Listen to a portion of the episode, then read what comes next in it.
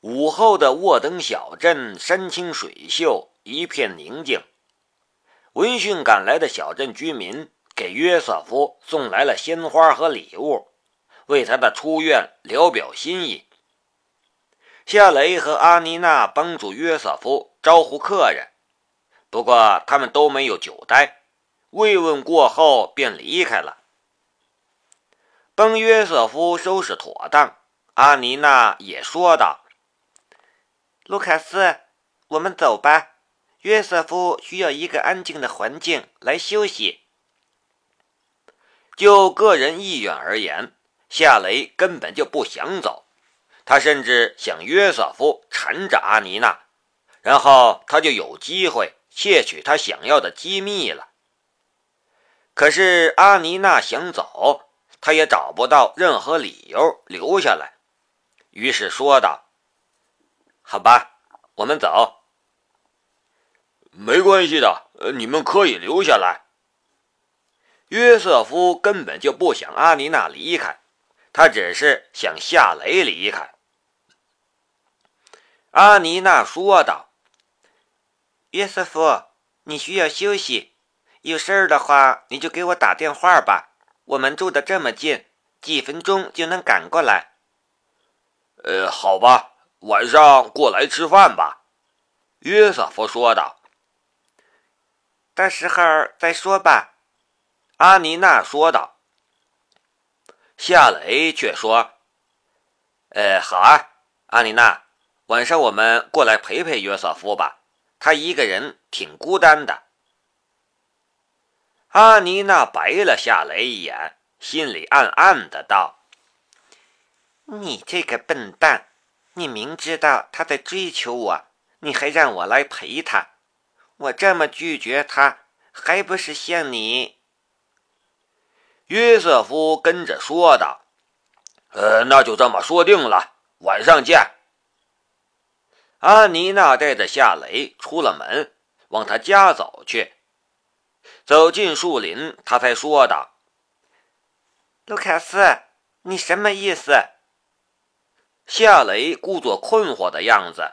“呃，什么什么意思？”阿妮娜气道：“你是在故意制造他和我在一起的机会？你是想撮合我们吗？”夏雷苦笑道：“呃，你看我是那么无聊的人吗？我真的是只是觉得他刚出院，身体不好，我们过去陪陪他也是好的。我没有别的意思。他其实真的不是在给约瑟夫和阿妮娜制造相处的机会，而是在给他自己制造窃取机密的机会。”只是这样的原因，他永远没法告诉阿妮娜。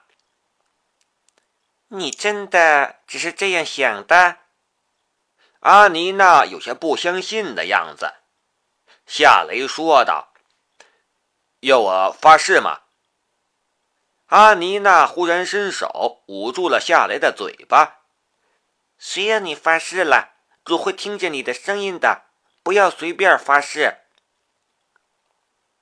他是一个天主教教徒，虽然不是特别虔诚的那种，但他对誓言这种东西却是很敏感的。用华国的话来说，便是有一点迷信。走吧，我们去你家，晚些时候再过来。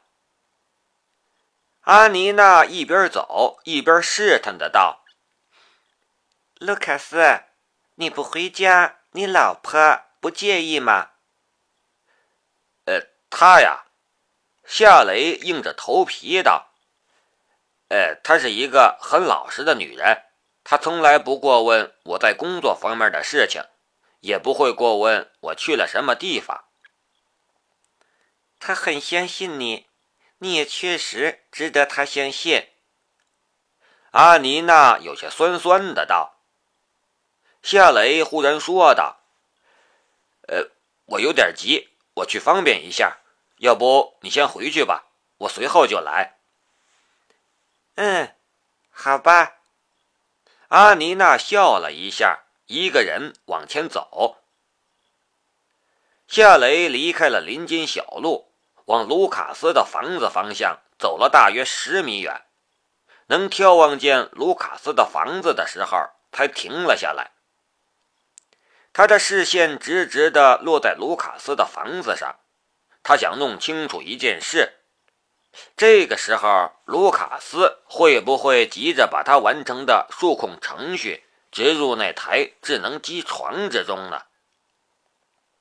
身后忽然传来沙沙的声音，这不是风吹动树叶的声音，是脚在落叶上行走的声音。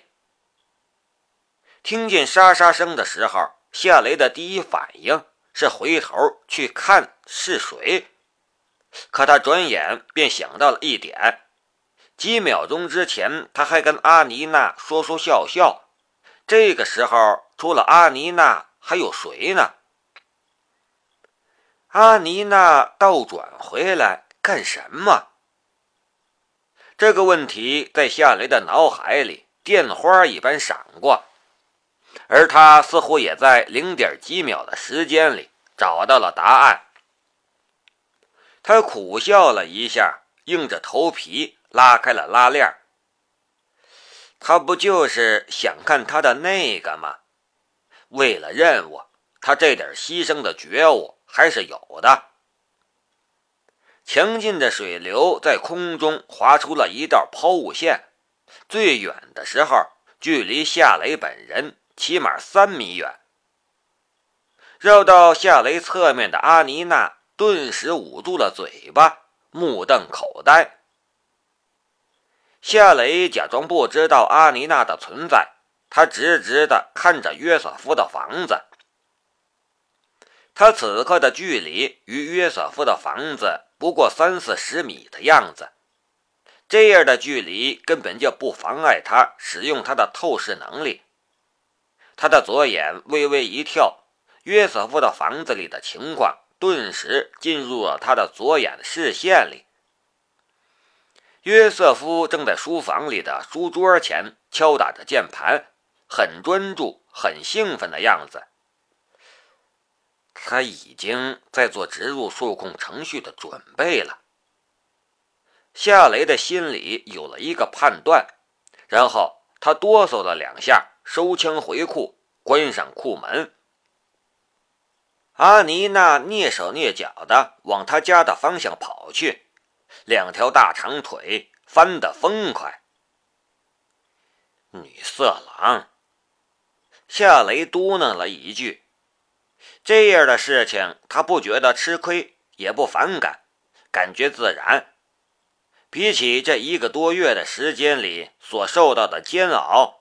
被他看一下，这都叫事儿吗？阿妮娜并没跑远，而是站在前面等着夏雷。夏雷走过去的时候，便看见他的脸颊微红，神色也有些紧张。他心知肚明，却开口说了另外的事情：“阿妮娜，约瑟夫怎么不邀请你去看看他的智能机床呢？”作为高级机械师，你难道没有半点好奇心吗？阿尼娜说道：“他是一个很谨慎的人，也不太愿意相信别人。我只是听他说起过，但没有见过实物。”约瑟夫确实是这样的人，他有四个非常要好的朋友，但因为枪击事件，他便与那四个朋友。断绝了来往。事实上，汉斯并不是想让黑帮的人伤害他，那不过是误伤而已。由此可见，他这个人的防范之心很重，不会轻易相信某个人，就算是阿妮娜也不例外。夏雷笑了笑：“你都没有见过，我就更没机会了。”你想看他的智能机床？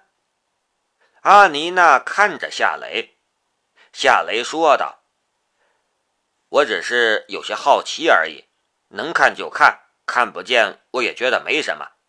反正我这样的机械师只能操作一些普通的机床，给你这样的高级机械师打个下手，我对眼前的一切很满意。”阿妮娜却说道：“你可不要这样说你自己。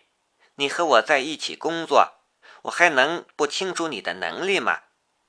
放心吧，有机会我会向公司的高层推荐你的，让他们给你提职加薪。”呃，谢谢，不过不需要。”夏雷客气的道，心里却暗暗的说。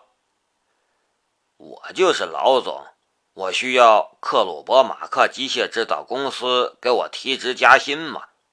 那一天永远不会出现。想到即将离开，夏雷忍不住看了阿妮娜一眼。不知道为什么，他的心里顿时觉得一阵失落。